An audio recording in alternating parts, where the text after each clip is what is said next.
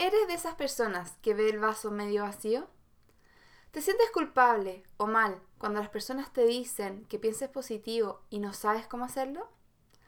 La buena noticia es que esto es una habilidad y se puede aprender. Bienvenido y bienvenida a este podcast de Alcanza tu excelencia.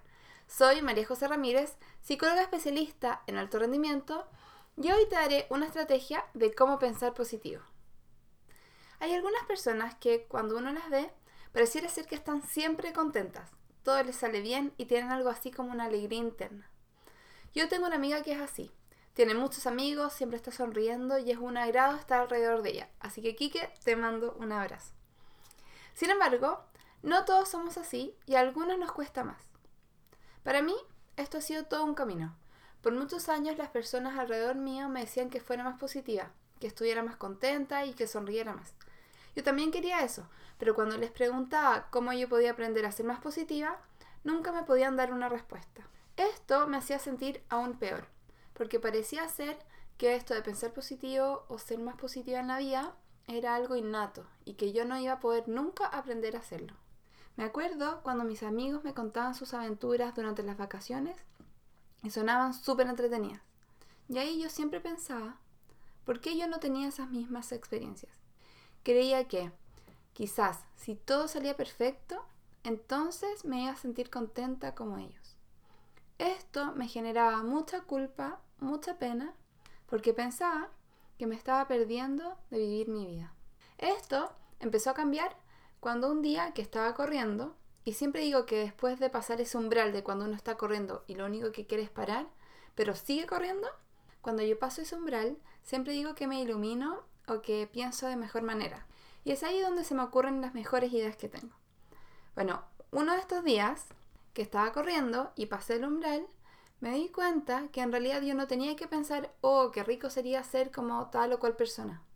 Me di cuenta que yo podía elegir la vida que quería tener y si quería ser como esa persona, solo tenía que hacerlo. Y empecé a actuar de manera diferente. Y ese año me fui a hacer el magíster en psicología deportiva en Canadá con Terry Orlick. Y ahí con él aprendí a pensar más positivo.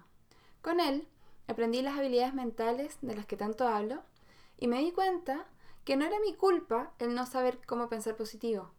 Porque así como no nos enseñan a enfocarnos, tampoco nos enseñan a pensar positivo. Muchos aprenden a pensar positivo por sí solos, por lo que ven, por lo que ven en su entorno. Pero los que no logramos hacerlo, nos quedamos con pocas opciones de desarrollar esta habilidad, porque la mayoría de las personas son incapaces de explicarnos cómo hacerlo. Y repito, la buena noticia es que esta es una habilidad que todos podemos desarrollar. Un ejercicio con el que yo empecé a aprender a pensar positivo es un cuento que está en el libro Positive Living Skills de Terry Orlick. Este cuento se llama La búsqueda de momentos felices y yo lo traduje al español. Este es un cuento para niños, así que lo puedes usar con tus niños si quieres. Pero creo que es una buena forma de empezar a entender cómo pensar positivo si es que aún no sabes cómo hacerlo. ¿Preparados? Aquí va. La búsqueda de momentos felices. Encuentra una posición cómoda. Cierra tus ojos, quédate muy tranquilo y solo escucha mi voz. Respira lento y profundo. Toma aire lentamente Bota el aire lentamente. Relájate. Continúa respirando lenta y profundamente a medida que te cuento esta historia. Hoy te quiero contar una pequeña historia sobre cómo llenar un cofre de cosas positivas. Estas cosas positivas se llaman momentos felices. Una vez conocí a una niña que no era para nada alegre. Casi nunca se reía y me decía que la mayoría de sus días eran aburridos y tristes, sin ninguna entretención. Los otros niños la llamaban oscuridad, porque nunca sonreía. Un día le pregunté si alguna vez había salido en una búsqueda de momentos felices. Me dijo que no sabía qué eran los momentos felices, pero que una vez había ido a una búsqueda de huevitos de Pascua. Le dije que ir a la búsqueda de momentos felices era diferente de cualquier cosa que hubiera hecho antes. Para la búsqueda de momentos felices, tienes que ver y fijarte en todas las cosas buenas que haces, ves, escuchas, sientes, pruebas o hueles en un día. Dijo que quería jugar al día siguiente.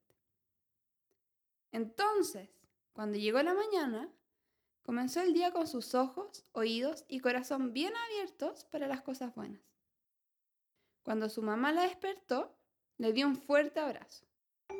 Ese fue el primer pequeño tesoro que puso en su cofre de momentos felices. Antes de ir al colegio, tomó un vaso grande de leche tibia que estaba delicioso. Ese fue su segundo momento precioso.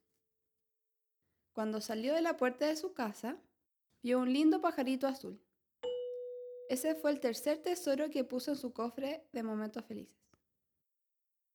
En el colegio, aprendió algo nuevo sobre las ballenas, hizo un dibujo y la profesora le pidió que ayudara a un alumno nuevo. Esos fueron sus momentos felices 4, 5 y 6. En el recreo, jugó un nuevo juego con sus compañeros y se rió cuando jugaban en las escondidas. Esos fueron sus momentos felices 7 y 8. Cuando volvió a clases, escuchó atentamente una entretenida historia terminó un trabajo que había comenzado antes y ayudó a decorar la sala con cintas de colores.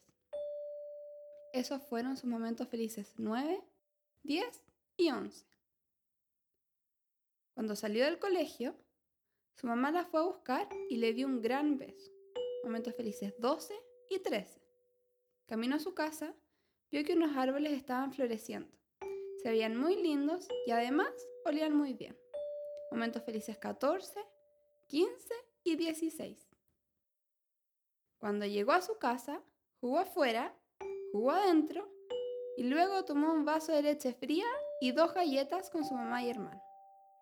Momentos felices 17, 18, 19 y 20. Y el día no había terminado aún. Ese día, antes de acostarse, Oscuridad pensó en todos los momentos felices con que llenó su cofre.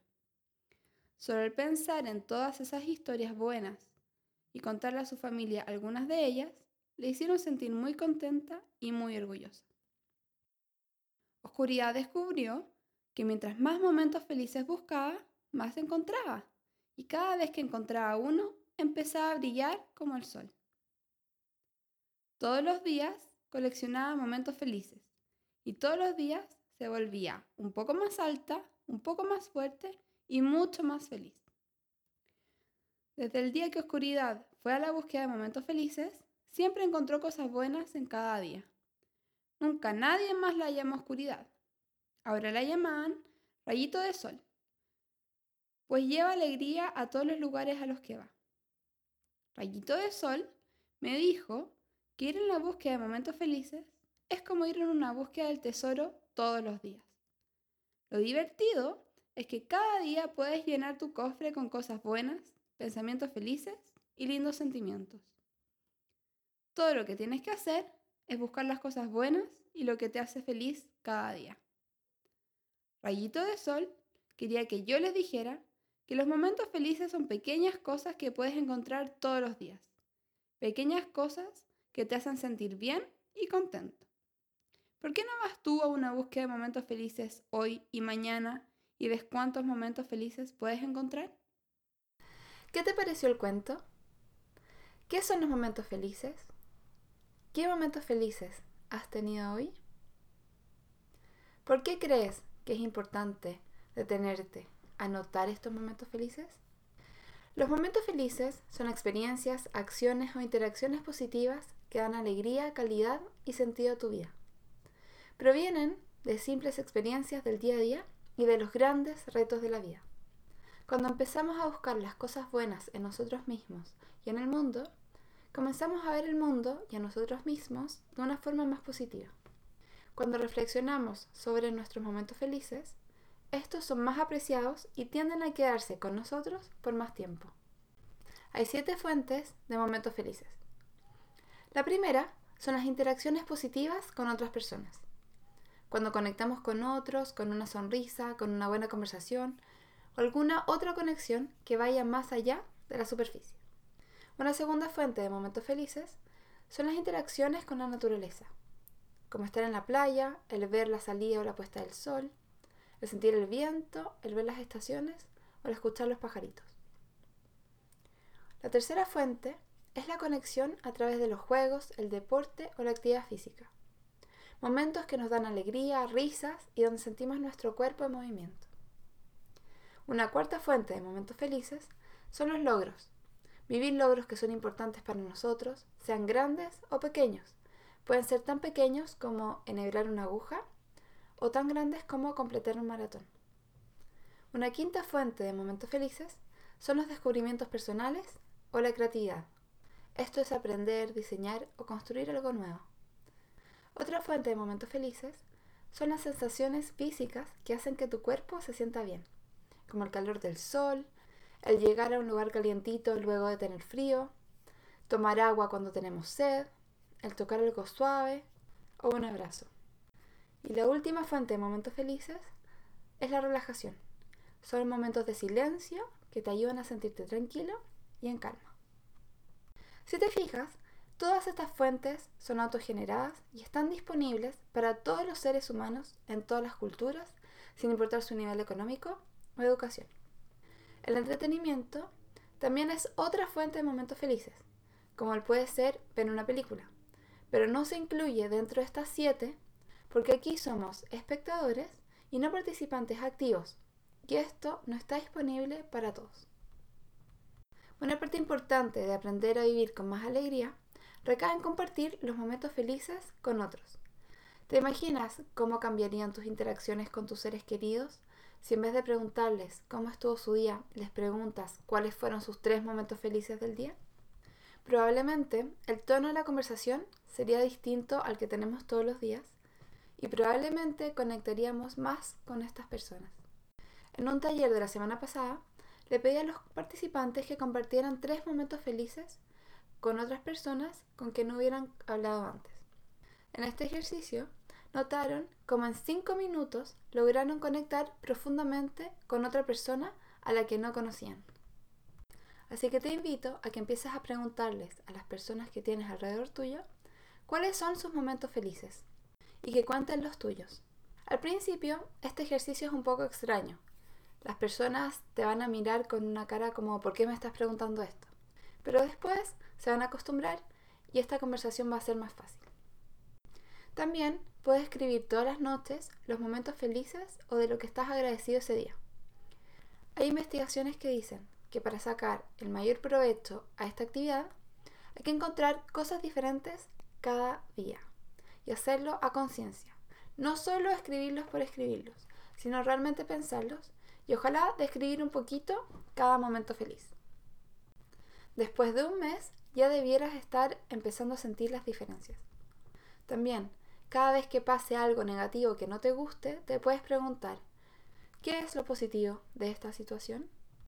Suena frío decirlo desde fuera, pero todas las situaciones, por muy tristes que sean, tienen momentos felices. Los momentos felices no van a hacer que la situación sea menos triste o menos dolorosa pero nos puede permitir tener un poco de esperanza y confort. Si quieres saber más sobre mis talleres de cómo vivir una vida más positiva, escríbame o visita mi página web www.mariejoseramírez.cl y etiquétame en Instagram o LinkedIn con tus momentos felices. Un abrazo.